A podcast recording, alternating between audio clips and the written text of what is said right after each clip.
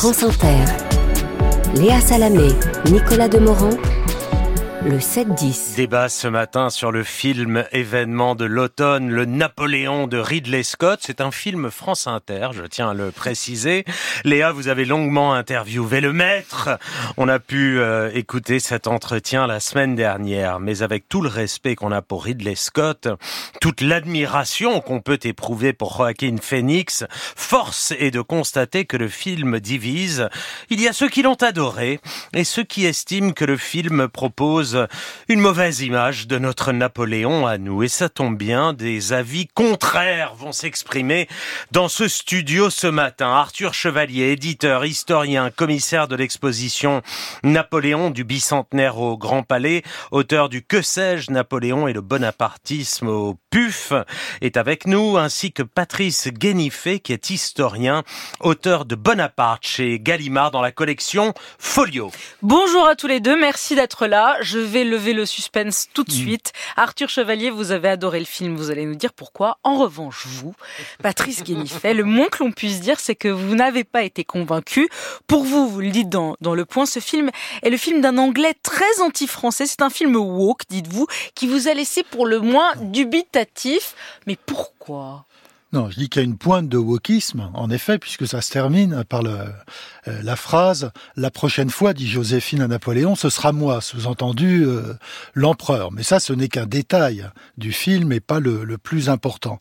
Non, ce qui m'a ce qui m'a pas convaincu, c'est que c'est pas tellement la, la non-véracité historique de nombreux faits dans dans le film, parce qu'après tout, c'est du c'est du cinéma et de grands films historiques s'écartent beaucoup euh, de la vérité historique. Je pense par exemple à l'Amadeus de Milos Forman, mais qui propose un portrait vraisemblable de Mozart.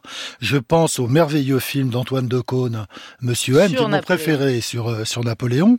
Là aussi, l'histoire n'est pas historiquement vraie, puisque Napoléon finit en bourgeois à la Nouvelle-Orléans, mais euh, il propose un portrait de Napoléon à Sainte-Hélène, joué par un formidable Philippe Torreton, qui est tout à fait plausible. Là, rien n'est plausible.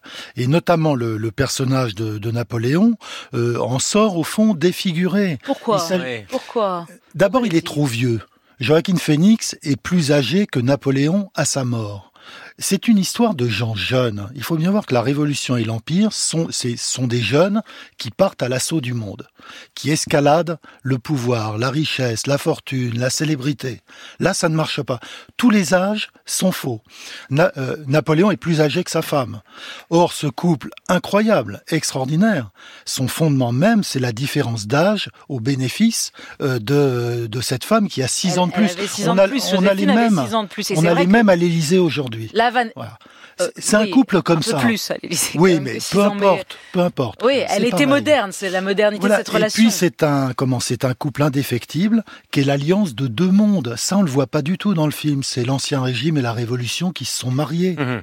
Bon, Arthur Chevalier, réponse. Réponse. Alors c'est amusant parce que je pense que les raisons pour lesquelles Patrice a détesté sont exactement les raisons pour lesquelles euh, moi je l'ai adoré. Effectivement, c'est le film d'un Anglais puisque Ridley Scott c'est un Anglais, hein, c'est pas un Américain, c'est un Anglais. Donc c'est une lecture tout à fait britannique de la Révolution et de l'Empire. On voit cette France de la Révolution perçue tout à coup comme un pays très barbare, puisqu'à l'époque, la France rompt le pacte de civilité avec les monarchies d'Europe. Hein. Tout à coup, les Bourbons, euh, le pays des Bourbons se met à couper des têtes toute la journée.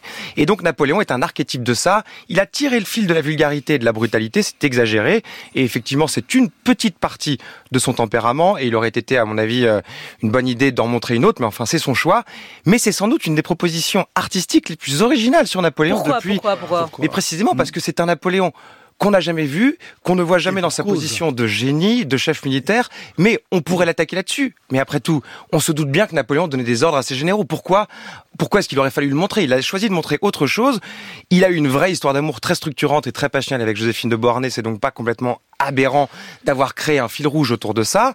Et puis en plus, euh, dernier point, Napoléon Bonaparte n'était pas un monstre de raffinement non plus. Je trouve que Joaquin Phoenix délivre une performance extraordinaire et et chose très importante, là tout à coup, on a l'avis d'un Anglais sur un des personnages français qui s'exporte le mieux, et je trouve que c'est une très bonne nouvelle, justement. Ça les bourriffe un peu, mais c'est très sain pour la culture. Patrice Moi, Non, je trouve pas. Je trouve que, comment dire, on ne comprend pas dans le film comment un personnage aussi médiocre que l'est le Napoléon tel qu'il est mis en scène par Ridley Scott peut avoir accompli autant de choses, qu'on les juge positivement ou négativement d'ailleurs, parce qu'après tout, euh, en tout cas personnellement, je fais pas partie des, des admirateurs. Médiocre, vous le trouvez vraiment médiocre, médiocre. dans le film Il, euh, il se Parce qu'il est quand même ultra charismatique, même si effectivement il Pas est plus vraiment. Il vieux. y a qu'une scène. Il y a qu'une scène où vraiment Joaquin Phoenix euh, incarne le personnage. C'est après Austerlitz quand il rencontre l'empereur d'Autriche. Ça dure 15 secondes et là il y a un face à face entre les deux hommes où on sent dans le visage, dans l'expression de Joaquin Phoenix toute l'autorité et tout le charisme qui pouvaient être ceux euh, du personnage. Sinon, effectivement, c'est un pauvre type.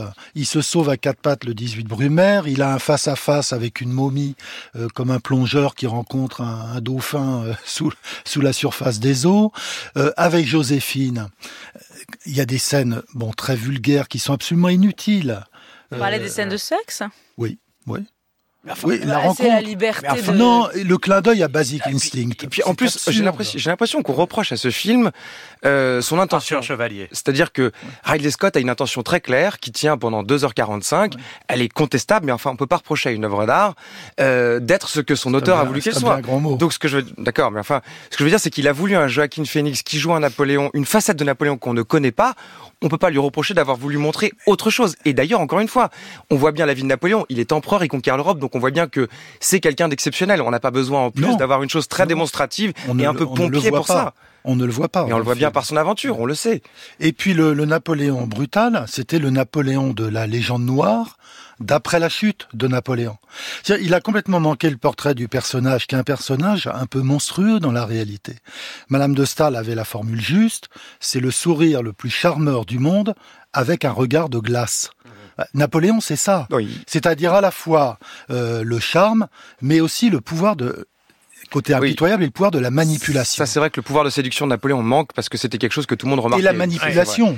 Oui, bien sûr. Le côté. Mais encore une fois, ça manque. Mais Alors ça autre c'est chose. vrai, ça c'est alors ça c'est vrai. Non, Oui, il, il c'est- a, il a c'est- raison, il la- manque la, la séduction, il est il est pas séduisant. Il pas Non, il ce est pas séduisant. Et ce qui est vrai, c'est que c'est quelque chose il est que. pas manipulateur, on a Non. l'impression qu'il est qu'il subit. Ça, c'est vrai. Il Et est c'est plutôt chose que- manipulé Et c'est quelque chose que tout le monde remarquait quand même chez tous les Bonapartes d'ailleurs, c'est qu'ils avaient une capacité d'adaptation sociale absolument phénoménale et ils arrivaient à charmer des gens de toutes les origines, de toutes les catégories sociales. C'était un trait très remarquable. Et ça, effectivement, à un moment donné, on se demande un peu, c'est vrai, pourquoi un type renfrogné et silencieux a emmené à ce point euh, le monde, la France et l'Europe dans une aventure aussi délirante. On se doute bien que ça implique un minimum de puissance. Et Mais, là- ce- mais cela Ouais. étant, c'est très contemporain aussi. Ça s'inscrit dans une veine des films historiques récents. Le Johnny Depp que Maïwen a mis en scène, qui est très silencieux.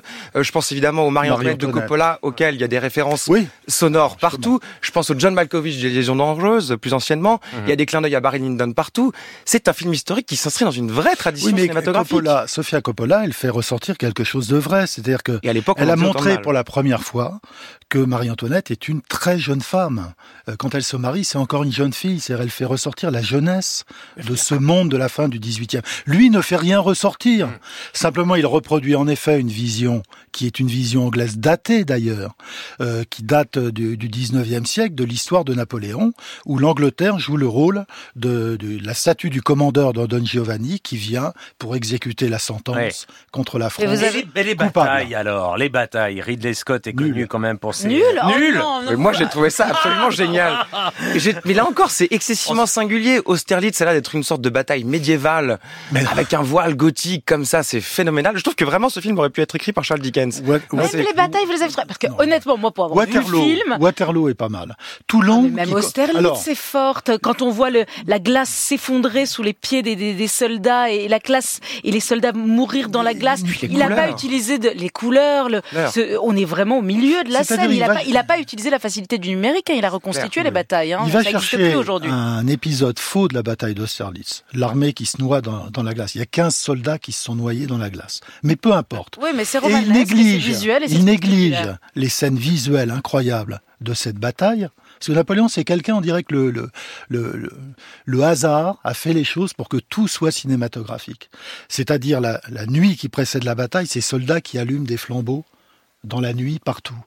Le, le brouillard au couteau le matin et le soleil qui se lève qui dissipe le brouillard.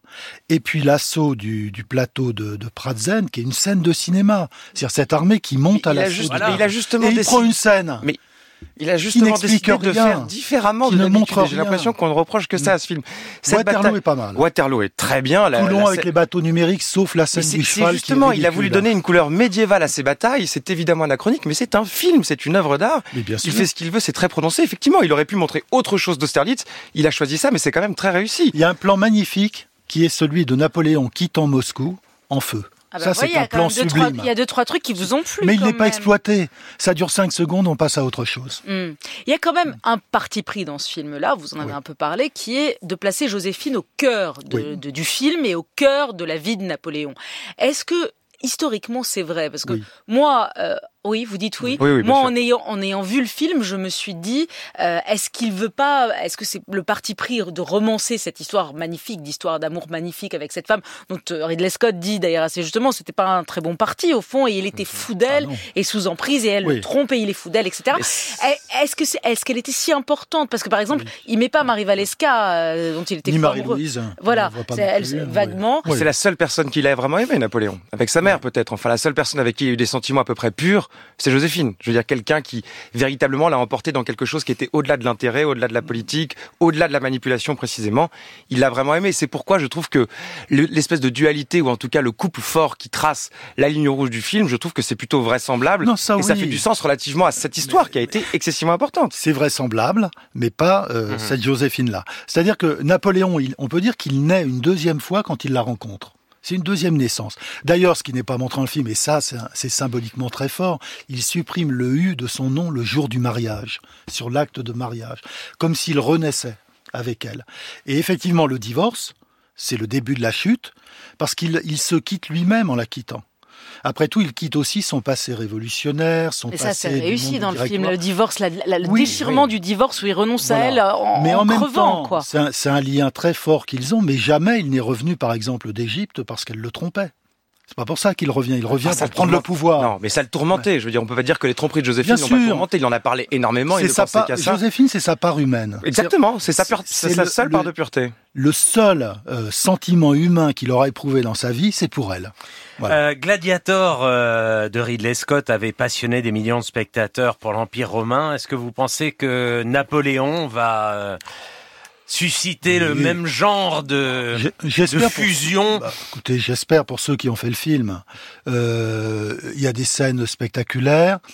Je pense que le, le savoir historique étant ce qu'il est aujourd'hui, euh, c'est pas plus mal d'aller voir ce film. Après, chacun se fera une, est- Oh là là. voilà. une opinion, C'est ça aimera, la n'aimera pas. Napoléon est un sujet mondial, chacun se l'approprie, Oui. il en sort un peu ébouriffé, mais enfin, qui peut s'en plaindre Et C'est puis une très pour un, bonne nouvelle. pour un public. Et si les euh, Français sont pas contents, ils avaient qu'à le faire. Non, mais c'est pas les Français, mais les Américains incultes iront le voir. Ils diront tiens, c'était Napoléon. Oh, et les Français là aussi. Oh là là là là là là. Mais je vous signale que les Français, ils l'ont pas fait. Mais c'est Euh, ça. Moi, c'est une des choses qui m'a qui m'a surprise en, en bossant le, le sujet, c'est qu'il y a très très peu de films sur Napoléon. Il y a le Abel Gans, Le il y a le, le, le Guitry, il y a oui. De Caunes, mais très très peu de On a eu films. Et je vous signale que le grand Stanley Kubrick, parce que euh, Ridley Scott me dit que son film préféré de tous les temps, c'est Barry Lyndon, il y a beaucoup de Oui. références, Et, et Kubrick y, y a renoncé. C'était Kubrick trop- y a renoncé pour des- rêve. il y avait des raisons d'argent, il n'a pas trouvé l'acteur non plus. Et vous savez, l'acteur, c'est un, problème. hein, parce Ah oui, ça on l'a Ouais. compris. Napoléon change hein. beaucoup Ouais.